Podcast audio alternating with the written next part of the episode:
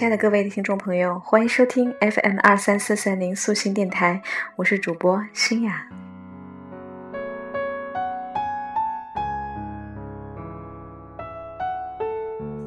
很高兴在这样一个阳光明媚的午后问候大家。今天和大家聊聊一些有关阳光、有些营养的爱情话题。今天和大家说说，真正的爱情是唯心的，不附加任何条件的。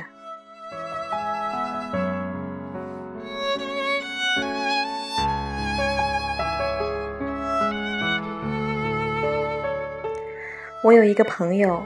喜欢一个男生，以社会价值观的角度看，男生很优秀，身高一米八二，长得也算帅气，北京交通大学毕业，在广州工作，不是大富豪，但至少是你年薪一族。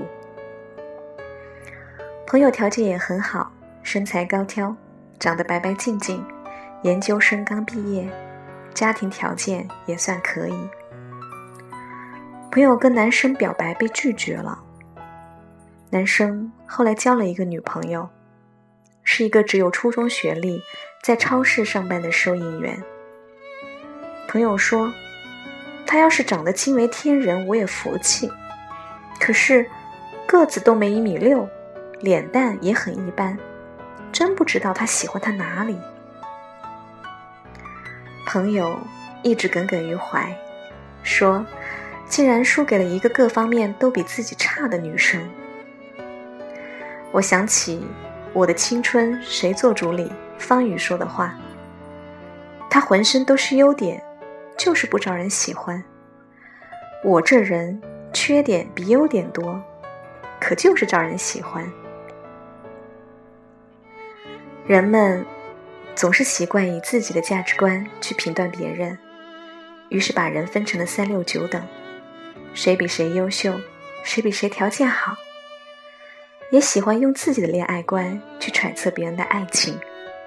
他配不上他，他脑子被门夹了，竟然看上他。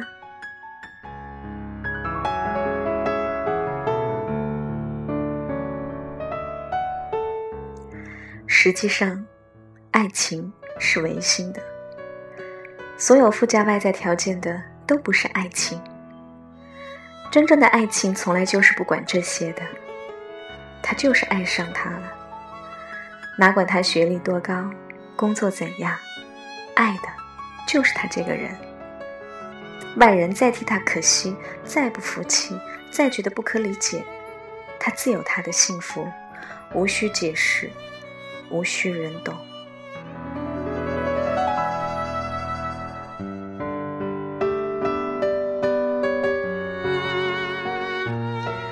我工作的花店老板是个三十几岁的很温柔的男人。不忙的时候，喜欢给我讲他跟媳妇的故事。老板之前离过一次婚，还有一个儿子，而且很穷很穷，一个人在外打工，车、房、积蓄全部没有，只是人很实在，很踏实。也很温柔。老板娘在嫁给老板以前，在美容院工作，是个每天浓妆艳抹、把自己打扮得花枝招展的摩登女郎。这样的两个人，竟然奇迹般的相爱了。老板说，刚开始大家都以为他们彼此都是玩玩，后来真的说要结婚了。双方家长都急了，所有亲戚朋友都跑来劝说。女方家里嫌男方是二婚，还有个孩子，而且穷的什么都没有。男方家里嫌弃女方太漂亮，打扮的太摩登，不像正经姑娘。老板娘知道老板爸妈不喜欢她。她辞了美容院的工作，把自己打扮的完全是村姑样去见公婆。老板家里拿不起聘礼，老板娘拿了自己的四万块钱给他，让他去给岳父岳母送去。后来双方父母都妥协了，他们就结婚了。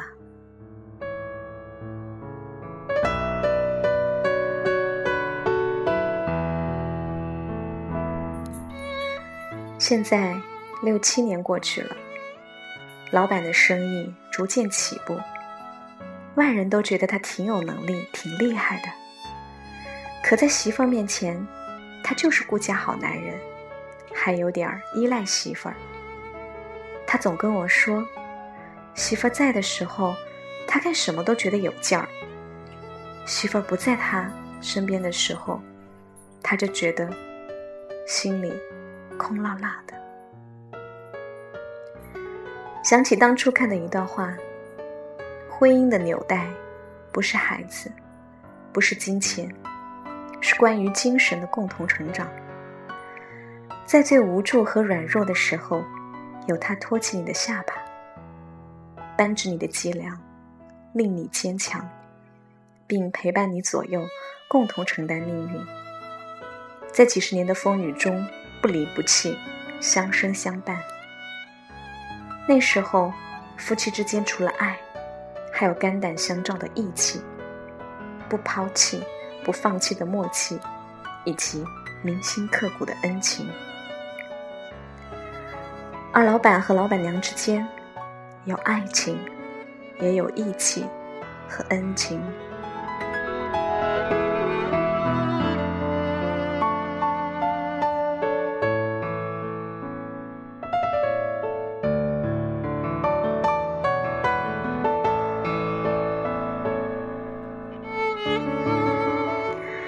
有句歌词说：“男人的好，只有在他身边的那个女人才知道。同理，女人的好，也只有在她身边的男人才懂得。”小时候看《蓝色生死恋》这一幕，恩熙对泰熙说：“如果你说出喜欢我的三个理由，我就给你一个机会。”泰熙。抓了抓头说：“没有，我想不到。那个时候不懂，喜欢一个人怎么会说不出理由？长大了才知道，原来爱一个人真的是说不出理由的。任何理由说出来都显得微不足道，都不能表达出为什么爱他。”遇到对的人之前，可能很多人都会给自己的爱情设定许多条件：多高、多美、多优秀、多好的家世。可是，真的遇到了那个人，才知道，原来爱情并不需要这些。爱情是我们自己都无法理解的一种感觉，即使从前设定的条件。他一向都不符合，可还是爱他。爱你等于拥有一片天空，任何风吹草动，都有你存在其中，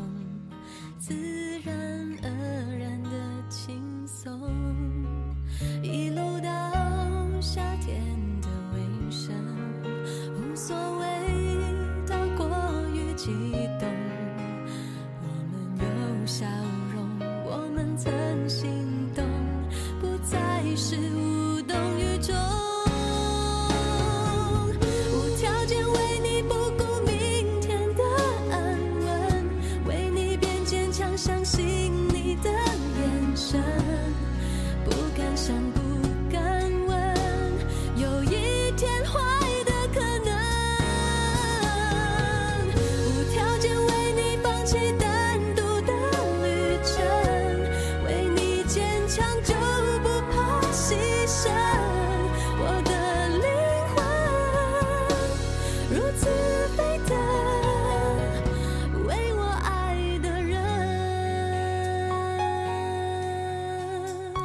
亲爱的各位听众朋友，想要了解更多更感人的故事，如果你也有想要倾诉的故事，请您百度搜索“素心文化平台”，扫描二维码关注我们的微信以及下载我们的客户端。这里是素心电台，倾诉心底最真挚的声音。我是主播欣雅，感谢你的收听，我们下次再会啦。一路到夏天